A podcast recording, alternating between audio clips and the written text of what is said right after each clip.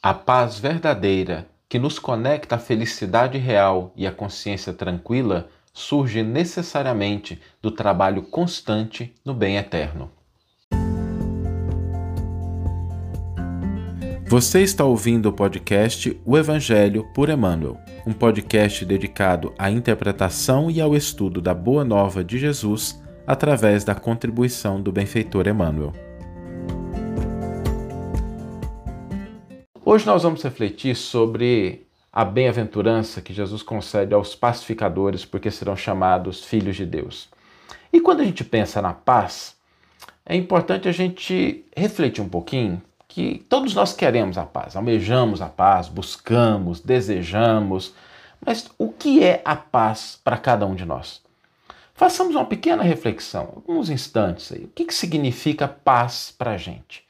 Se a gente falar assim, olha, eu estou em paz, o que, que vem à nossa mente? O que, que a gente almeja? Né? O que, que configura esse nosso desejo? Talvez muitos de nós pensemos assim: paz é quando não tem problema externo. Tá tudo tranquilo, a parte externa da nossa vida tá aquela calmaria.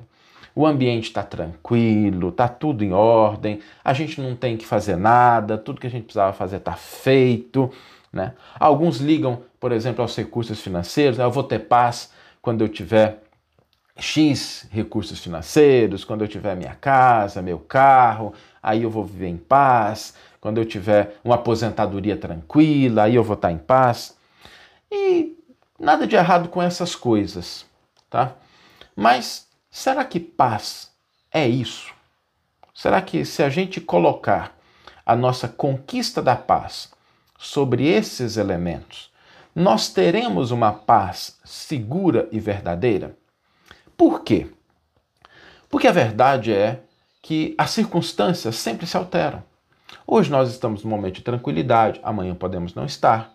Hoje a gente está numa situação de calmaria, amanhã pode surgir dificuldades, desafios.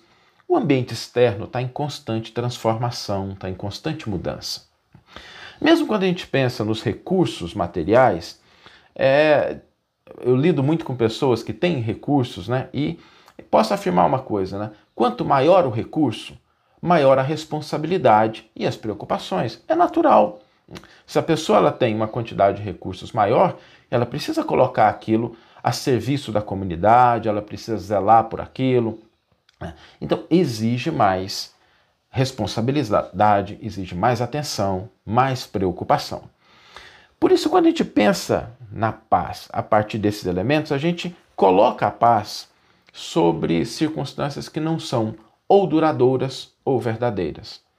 Quando a gente pensa em paz, nós talvez precisamos nos lembrar do Cristo, que foi o maior exemplo de alguém que viveu em paz e que espalhou a paz no mundo. E a vida do Cristo não foi uma vida de inação, não foi uma vida de tranquilidade, não foi uma vida de ausência de movimento. Né? Jesus, desde a manjedoura até a cruz, estava em constante ação, buscando constantemente agir, transformar, levar consolo, auxiliar, servir. Jesus se movimentava, saía de uma cidade, ia para outra, ia no templo de Jerusalém, voltava para Galiléia, é uma distânciazinha que não é pequena, passava pela Samaria, aproveitava a oportunidade para conversar com as pessoas, para orientar, para esclarecer. E esse exemplo de Jesus, da cruz e da manjedoura até a cruz, nos mostra que paz não é a ausência de ação. Pelo contrário, é uma forma de ação.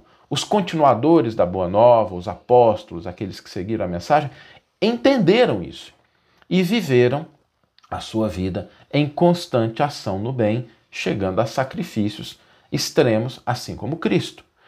Por isso, quando a gente pensa na paz, é preciso que a gente reconfigure a nossa concepção de paz, para que a gente não caia no equívoco de achar que paz é a resultante de fatores transitórios que se alternam ou o acúmulo de recursos que muitas vezes trazem maior dose de responsabilidade ou preocupação.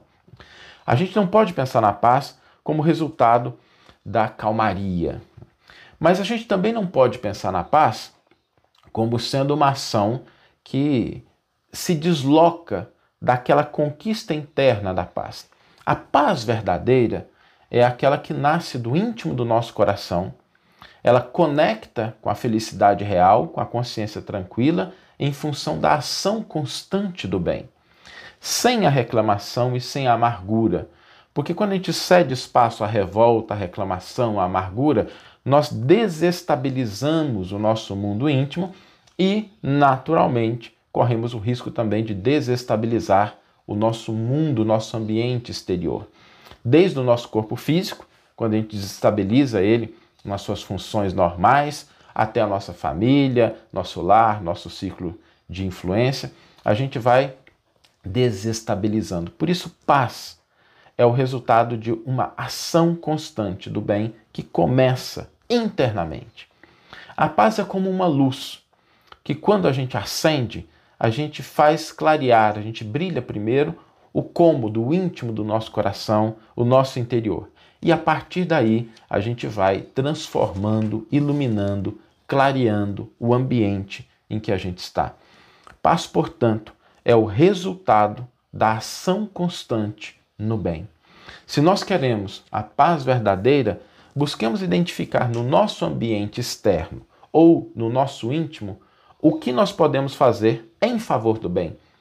E ainda que isso nos exija esforço, dedicação, assertividade, né, resolução de problemas, nós estaremos em paz, ainda que muito ativamente, ainda que agindo, ainda que trabalhando, nós estaremos em paz.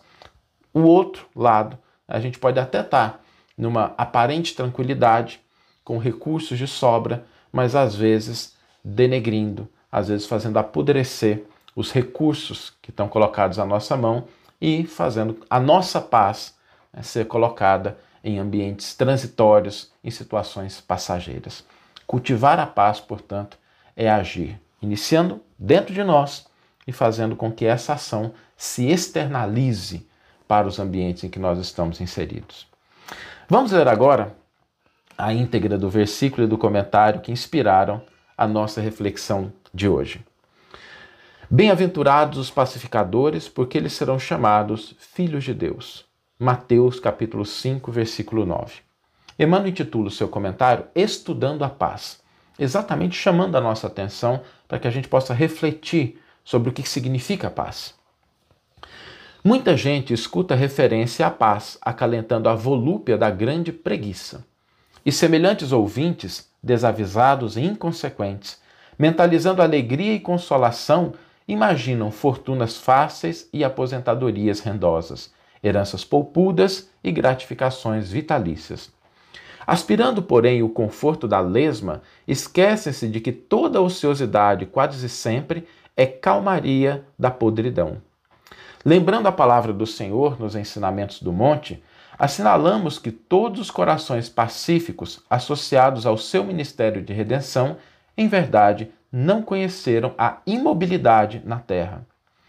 Os companheiros diretos da Boa Nova, após testemunhos dilacerantes de fé, expiraram em postes de martírio e ou lapidados na praça pública, entre zombarias e sarcasmo da multidão. E muitos daqueles mesmos que ouviram do Mestre a promessa de felicidade para o fim do trabalho rude partiram da terra sob escabrosas perseguições, sem contar ele próprio, o Cristo de Deus, depois de sacrifícios ingentes a benefício de todos, foi içado no madeiro sem qualquer nota de tranquilidade exterior a serenar-lhe a morte. Não te esqueças desse modo de que a paz verdadeira verte da ação constante no bem eterno, sem reclamação e sem amargura, porque a afeição do grande equilíbrio que mora no imo da esfera em movimento a sustentar o trabalho ou a vida, a paz brilhará no recesso de nossas almas sempre que nos consagremos a exaltar e servir à bênção do amor de Deus. Que você tenha uma excelente manhã, uma excelente tarde ou uma excelente noite e que possamos nos encontrar no próximo episódio. Um grande abraço e até lá!